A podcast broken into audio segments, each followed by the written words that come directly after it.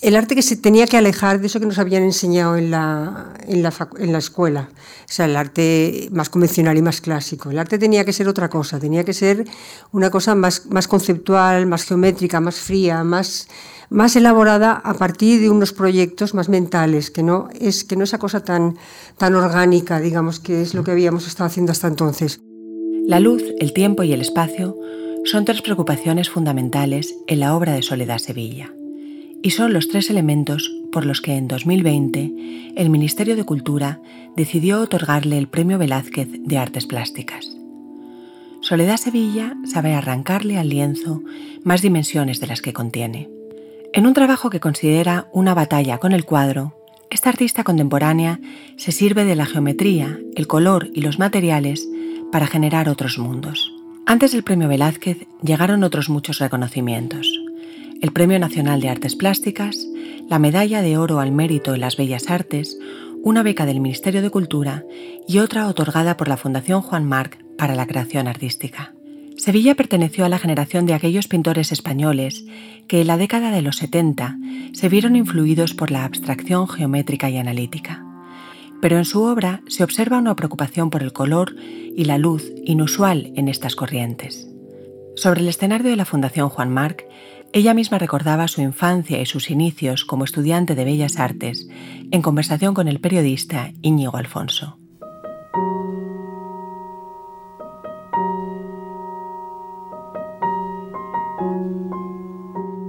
Esto es Artistas al Oído. Artistas al Oído. Artistas al Oído. Un podcast que recoge reflexiones de artistas recuperadas del archivo vivo de la Fundación Juan Marc. Hoy nos acompaña Soledad Sevilla. Puedes escuchar la conferencia completa en canal.marc.es. Yo tengo la sensación ahora cuando voy a Valencia, cuando vuelvo a Valencia, la luz es como si, como si, como si se te pegara en, la piel, ¿no? O hay algo que tiene esa ciudad, una luz especial. Y yo creo que sí, que eso es lo que me, lo que me ha influido y lo que me ha hecho hacer muchas cosas con, con la luz, figurando la luz o utilizando la luz. Soledad Sevilla nació en Valencia en 1944. Allí, a orillas del Mediterráneo, creció hasta los 16 años. Después se mudó a Barcelona, donde se graduó en Bellas Artes contra los deseos de su padre. Desde entonces, la luz del mar Mediterráneo la acompañaría durante toda su vida. El mar es un, es un elemento muy importante para, para una persona. Eh, no sé en qué sentido mm, a mí me ha podido afectar, digamos, desde el punto de vista de la creación, porque luego además desde, desde Valencia me fui a Barcelona, o sea que también seguía en el Mediterráneo y seguía con el mar como muy presente pero, pero seguro, porque yo recuerdo que luego cuando me vine a Madrid, vine a Madrid porque me casé, luego, luego llegaremos a eso, pero yo echaba muchísimo de menos el mar, me iba a los pantanos, no sé, quería ver el agua, estaba como muy necesitada de ese, de ese espacio abierto, de ese mar que es, que es, bueno, había mucha disciplina en mi casa, siempre decía yo soy el último que se sienta a la mesa, decía mi padre, y yo un día que llegué tarde porque me había roto un dedo jugando en el instituto, jugando a baloncesto o balonmano, y me fui a ver a un amigo de mi padre, de mis padres, que era médico, que era traumatólogo, y me, yo directamente, yo no sé, debía tener 11 o 12 años, pero ya ni pasé por mi casa. Me fui al médico, me escayolaron y volví. Cuando mi padre me dijo, soy el último que se sienta a la mesa, le enseñé y dijo, pues da, a ver, te lo he roto una hora antes. O sea, lo de mi padre era irracional, porque ese tema de la disciplina a ultranza y por... Yo recuerdo una vez, mi, Adrián, mi hijo, que le preguntaba a mi madre, abuela, ¿y qué es una marcha? Y mi madre le explicaba, pues una marcha que dan no sé qué y no sé qué. Y decía Adrián, ¿pero para ir a dónde? Y claro, y no tenía respuesta a eso, una marcha. Entonces, un poco como que ese mundo tan, tan, eh, tan, tan opuesto a lo que yo era, yo era la rebelde, claro, allí era la que, la que no... Bueno, luego mi padre también me prohibió que siguiera en Bellas Artes, en fin, bueno, había un conflicto tremendo con, con lo que yo quería ser y lo que era y la rebeldía que yo mm, manifestaba. ¿Y, dónde nace esa necesidad de, no sé, de ser rebelde, pero de ser pintora, de, pues apostar por las bellas artes? Yo, yo creo que, que, fue mi madre a la que se lo tengo que agradecer, porque yo andaba siempre con lápices, dibujando, pintando, reproduciendo cosas y bueno, pues bien, eh, salía bien. Entonces eh, mi madre entendía que yo tenía que, desarrollar esa capacidad. Y entonces, por, por, influencia suya, mm, fui a, bueno, porque ella lo organizó, fui al estudio de unos, de unos, unos un matrimonio que eran pintores los dos y que eran amigos de mis padres y entonces, bueno, eran amigos de unos amigos de mis padres, los Portolés, él se llamaba Emilio Portolés y ella Angelines. Y entonces pusieron un estudio para, para dar clases de pintura y yo empecé a ir ahí y, ya, claro, estaba emocionada con lo que hacía. Y ellos también sugirieron que yo debería seguir trabajando, o sea, debería hacer Bellas Artes y entrar en, la, en lo que entonces era la escuela, porque no eran facultades, era Escuela de Bellas Artes cuando yo empecé. En la Facultad de Bellas Artes, Soledad Sevilla recibió una formación clásica en escultura y pintura. Pintar modelos, dominar distintas técnicas, conocer la historia del arte. Pero por aquel entonces sus inquietudes por el componente geométrico y espacial de la pintura comenzaban a florecer. Había una, enseñanza muy clásica, o sea, aprendías a hacer la estatua eh, con carboncillo, eh, pues a encajar una, una, figura en un, en un papel aprendías a, pintar un modelo, o sea, a, tener que reproducir la piel y un vestido y algo. O sea que todo eso, todo, todo, todo eso a mí sí me sirvió, a mí eso me ha, servido. No, no, creo que sea necesario, que se puede empezar de otra manera, se puede empezar, pues no lo sé, directamente atacando una tela en blanco y con la, con la imaginación por delante y, pero yo creo que, que, eso que yo aprendí ahí, con lo, lo, que nos enseñaban entonces, que sobre todo era mucho dibujo, mucha pintura, luego había historia del arte también, había mucha historia, historia del arte, había, hablábamos mucho, muchas discusiones, mucho contraste de opiniones, empezábamos también incluso a descubrir cosas porque no llegaba información aquí de ningún tipo, yo recuerdo, siempre lo digo, que, que, las revistas que podíamos ver estaban en blanco y negro. Y cuando llegué al Museo del Prado y vi, al Greco en color, me, fue un shock, porque yo lo había visto siempre reproducido en blanco y negro. O sea, que era, que era un mundo, bueno, muchos años han pasado, pasado, yo qué sé, más de 50. Y entonces este país era diferente. Porque yo recuerdo que estaba, estaba incluida en un grupo que, que, que había formado José María Iturralde en Valencia, que se llamaba Antes del Arte, y entonces teníamos, teníamos una consigna que era, era el arte el arte que se tenía que alejar de eso que nos habían enseñado en la, en la, en la escuela, o sea, el arte más convencional y más clásico. El arte tenía que ser otra cosa, tenía que ser una cosa más, más conceptual, más geométrica, más fría, más, más elaborada a partir de unos proyectos más mentales, que no es que no esa cosa tan, tan orgánica, digamos, que es lo que habíamos estado haciendo hasta entonces.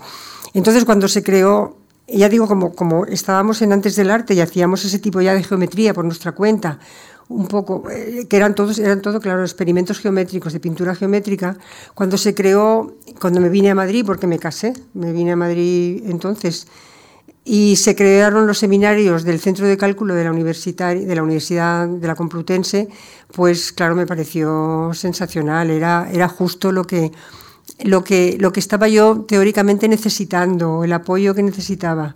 El Centro de Cálculo de la Universidad Complutense de Madrid fue el primer lugar de España en recibir un ordenador. En 1969, Soledad Sevilla participó en las investigaciones colectivas de aquel centro académico, donde se abrieron varias líneas de diálogo entre la ciencia, la cibernética, la geometría y el arte. Gracias a estos elementos, el lenguaje pictórico de Sevilla adquirió su rasgo más característico, la traducción del espacio y la luz en tramas reticulares de colores vibrantes. En 1979, Soledad Sevilla obtuvo una beca de la Fundación Juan Marc para la creación artística. En aquel tiempo comenzó a cuestionarse las dimensiones espaciales del lienzo y su relación con el que las contempla.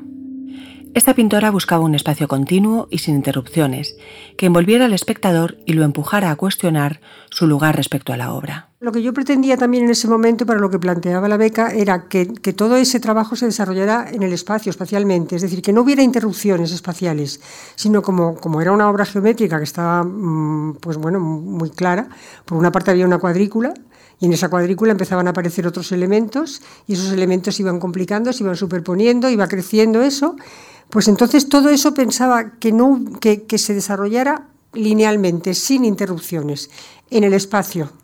Y entonces, claro, eh, y, finalmente también con color. Y eso, no cabe duda que, el espectador tiene una distancia que tiene que encontrar. Y esos elementos que están, que están situándose, que yo, yo me imaginaba que los estaba haciendo de suelo a techo en un espacio, pues esos elementos ya mm, están están aproximando o alejando al espectador, porque tiene por una parte una lectura general pero por otra parte una distancia corta. O sea, hay una cosa general en, mi cabeza, ¿eh? pensaba, esto estará invadiendo el espacio y habrá un primer, una primera aproximación que lo ves todo y, ya tienes ese impacto y luego te tienes que acercar para ver cada, cada trozo, cada momento, cada, cada escena. Entre 1980 y 1982 residió en Boston y realizó sus estudios en el Departamento de Bellas Artes de la Universidad de Harvard. Su condensación del espacio y su lenguaje geométrico alcanzaron la madurez en una de sus obras más célebres, la serie sobre las meninas de Velázquez. Mientras vivía en Estados Unidos, Soledad Sevilla sintió la necesidad de reconectar con sus raíces pictóricas. Unas raíces que se encuentran, como las de muchos otros pintores españoles, en la obra velazqueña. Pero no eran los personajes históricos ni sus relaciones lo que fascinó a Sevilla, sino el espacio. El cuadro de Velázquez encierra múltiples planos en las dos dimensiones del lienzo. A través de la luz, el pintor moldeó aquella habitación que ahora es un emblema de la historia del arte universal. Soledad Sevilla quiso recrear la estancia a través de la geometría y el color, con tramas cuadriculadas e infinitas que evidencian el dominio de la composición del pintor barroco. Yo creo que el espacio a mí me ha interesado siempre, porque de hecho yo cuando pienso en, en cómo hice yo la serie de las meninas, yo lo que hice fue a mí me interesó el espacio de las meninas, no, los personajes que están ahí. Y, de hecho hizo una exposición el, el, Museo Picasso en Barcelona, eh, invitando y poniendo artistas que habíamos hecho cuadros sobre, sobre las meninas. Ya digo, había por lo menos 80 artistas. De los 80 artistas, ninguno estaba, estaba pensando en el espacio, que por lo que nos fascina ese cuadro es por el espacio. Los personajes también, pero bueno, son transitorios, digamos. Lo otro está ahí como... Y yo ya lo pienso, digo, es que yo cuando hice la, serie de las meninas ya estuve dibujando el espacio, o sea, pinté el espacio. No me interesaron los personajes, no me interesaba como la anécdota, me interesaba el espacio. Y después la beca la, planteé para desarrollar en el espacio la, idea que yo tenía. No sé, hay algo que, me atrae del espacio. Y luego he hecho, sí, muchas instalaciones. Pero muchas instalaciones, además, en las que el espacio que me han propuesto ha sido, el, ha sido lo que me ha dado la clave para hacerlo y en la que yo he intervenido en ese espacio, mi idea es como, pues como la luz o, el olor o, no sé, como no, no, con objetos, no poniendo elementos, no, sino de otra manera, transformando ese espacio. Realmente yo lo que quería era estar, estar en contacto con, con el arte contemporáneo y con, bueno, con lo, donde, donde estaba ocurriendo, que en ese momento ya estaba pasando todo en Nueva York. Entonces, eh, bueno, nos fuimos a Boston porque a mi marido le dieron la beca, a mi marido, mi marido iba, a o sea, iba también con una beca del Comité Conjunto Hispanoamericano y entonces yo ya, como estaba ahí, pues ya lo que hice fue mm, pedir una beca, una ampliación de la beca y me matriculé. Bueno, por otra parte hubo también una cosa interesante y es que mm, se abrió un panorama muy importante, pero a la vez también una cosa que, yo considero fundamental en ese momento, que era también el, descubrimiento de las raíces. Que yo estaba allí, pero realmente pensé, bueno, es verdad, todo esto es muy interesante. Yo estoy viendo aquí el desarrollo de, un arte que, unos principios artísticos que no los puedo ver allí. Porque, porque no, porque el país está en otra fase y porque esas cosas allí no ocurren, porque no hay museos, porque no hay galerías contemporáneos. Entonces, pero a la vez yo me puse a pintar las meninas. Allí empecé a, tener una necesidad como del, encuentro con mis raíces, con mi, con mi país, con mis, con mis ideas.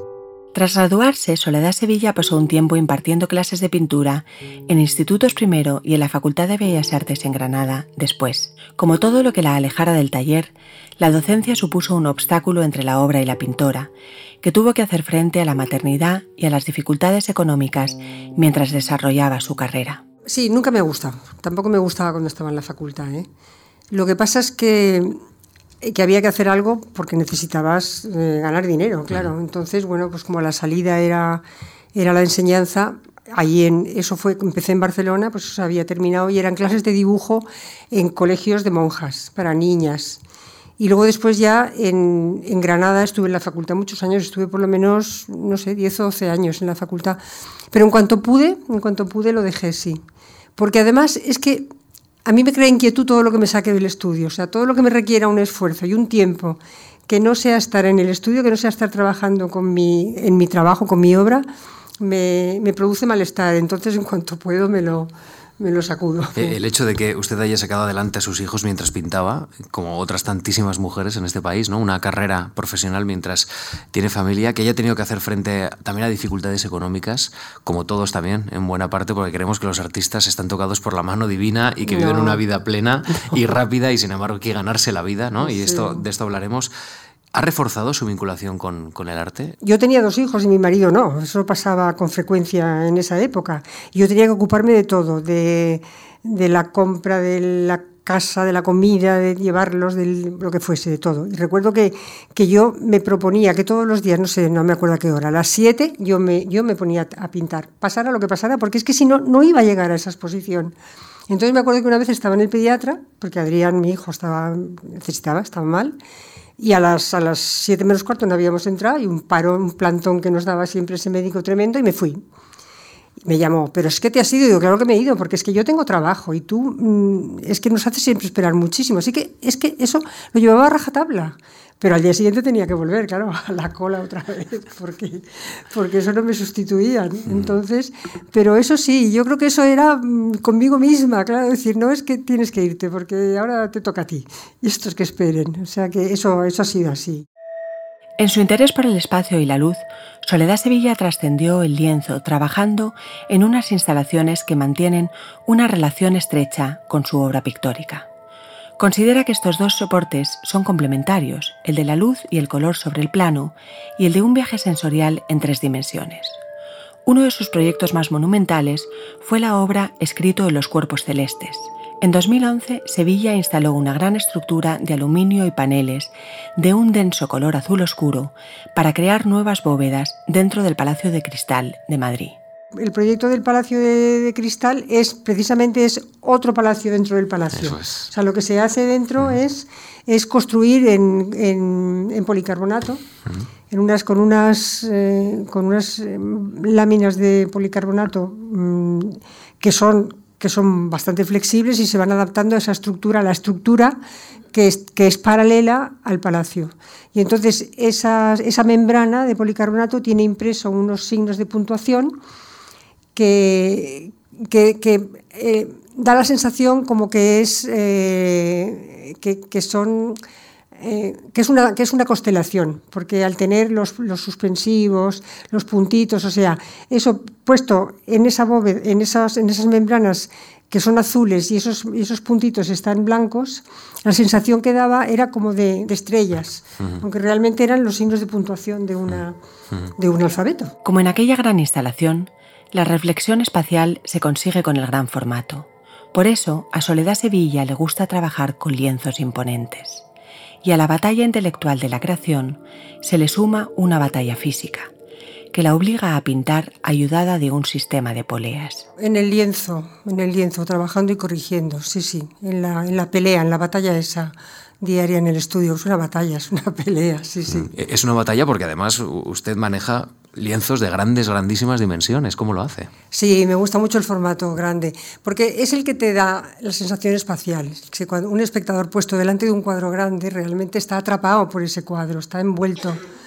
Y, bueno, ¿cómo lo hago? Pues mm, normalmente suelen ser mm, fragmentos. Si un cuadro tiene, mide 6 metros por 3, pues a lo mejor son cuatro trozos de 2 metros por, por 3. ¿no?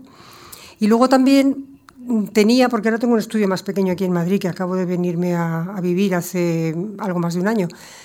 Pero en Barcelona, en el estudio de Barcelona, tengo unas poleas en la pared, entonces sujeto el cuadro con las poleas y lo voy subiendo y bajando, lo giro, lo, le doy la vuelta. Lo de las poleas es muy... Eso me lo puso mi hijo, que es ingeniero naval, y me puso además unos, unos rodamientos y unos sistemas de las velas de los barcos que funcionan de miedo, que con un dedito lo mueves y no, no haces ningún esfuerzo y eso se, se, desplaza por la pared. ¿Es verdad que los artistas siempre hacen la misma obra? Yo creo que sí. Eso es una cosa que digo siempre porque pienso que sí, que hay algo que es lo que siempre persigues, que es lo mismo, posiblemente porque no lo has alcanzado. Y, y si lo has alcanzado, a lo mejor porque lo quieres mejorar o repetir o... Y eso, eso que persigues es una cosa más metafísica que física, ¿no? no es una cosa concreta, que quiero es que el azul no me sale o, o no me sale el espacio que necesito, no. Es algo como que, que es el que te... Algo, eso, mm, que, que, no es tangible, que no es, que no es físico y que te hace seguir adelante, seguir buscando, mm. algo que te inquieta, que, que necesitas. Soledad Sevilla es una pintora en continuo diálogo con el espacio y la geometría. Lo suyo es un arte tecnológico, con un lenguaje nacido en el Centro de Cálculo de la Universidad Complutense. En la frontera con la arquitectura y la instalación, podría decirse que Soledad Sevilla encontró su hallazgo más original, un lirismo insospechado que habita en la luz y en el color.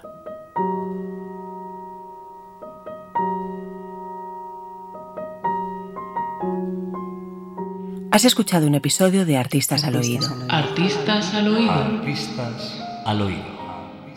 Un podcast que contiene conversaciones y reflexiones recuperadas del archivo vivo de la Fundación Juan Marc. Puedes escuchar la conversación completa en canal.marc.es.